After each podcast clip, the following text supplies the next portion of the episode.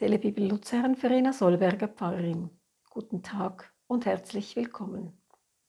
Zwei Frauen, die beiden Hebammen Pua und Schifra, die bieten dem Pharao mutig die Stirn. Da heißt es, dann befahl der König von Ägypten den hebräischen Hebammen, die eine hieß Schifra und die andere Pua, wenn ihr den Hebräerinnen helft, Achtet bei der Geburt auf das Geschlecht. Ist es ein Junge, dann tötet ihn. Ist es ein Mädchen, dann darf es leben. Aber die Hebammen waren Gott gehorsam.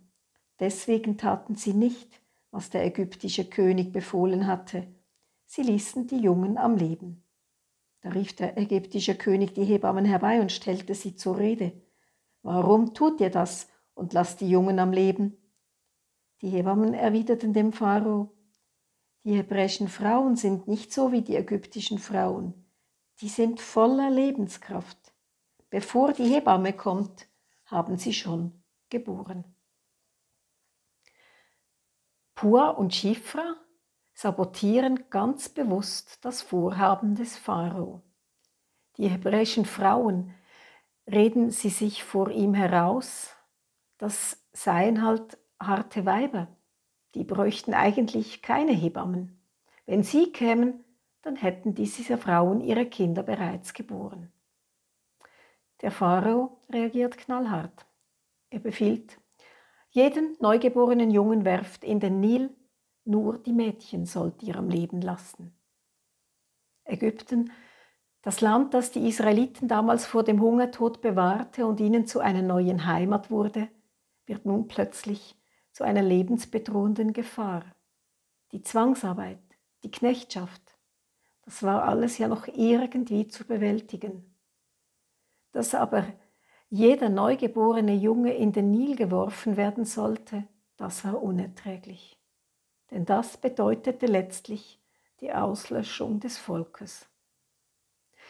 Es ist noch keine hundert Jahre her, da wollte auch einer das jüdische Volk auslöschen auf genauso brutale Weise wie damals der Pharao. Und seit dem Terroranschlag der Hamas am 7. Oktober des vergangenen Jahres auf jüdische Zivilistinnen in Israel sind auch hier bei uns antisemitische Parolen zu hören. Fühlen sich jüdische Mitbürgerinnen und Mitbürger bedroht, nicht mehr sicher, hier bei uns. Zurück nach Ägypten. Eine junge Mutter ist nicht bereit, sich dem Befehl des Pharao zu beugen und ihren eben geborenen Jungen in den Nil werfen zu lassen. Sie versteckt ihn. Die ersten drei Monate geht das gut, dann aber wird es schwierig. Sie ist verzweifelt. Dann aber hat sie eine Idee. Deshalb nahm sie ein Kästchen aus Papyrus und dichtete es mit Asphalt und Pech ab. Dann legte sie das Kind hinein und versteckte es im Schilf am Ufer des Nil.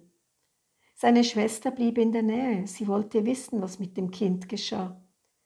Da kam die Tochter des Pharao zum Baden an den Nil. Ihre Begleiterinnen gingen so lange am Ufer auf und ab. Sie entdeckte das Kästchen mitten im Schilf und ließ es von ihrer Dienerin holen. Als sie es öffnete, fand sie ein Kind darin.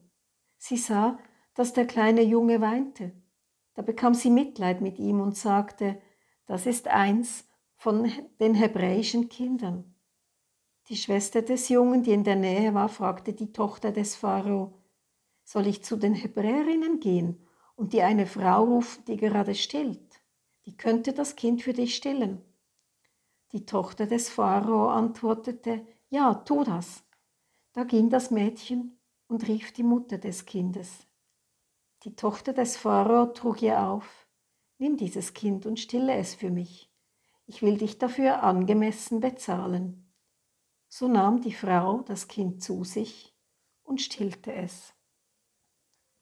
Was für eine kluge Idee der Schwester dieses kleinen Jungen. Mutig sind sie, die Frauen. Nicht nur die Mutter und die Schwester des kleinen Jungen, nein, auch die Tochter des Pharao beweist Mut. Denn wie ihr Vater reagiert, das weiß sie nicht. Und doch rettet sie dem Jungen, dem hebräischen Kind, das Leben.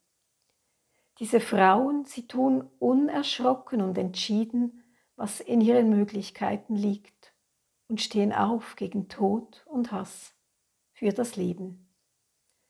Ich wünsche Ihnen einen guten Tag.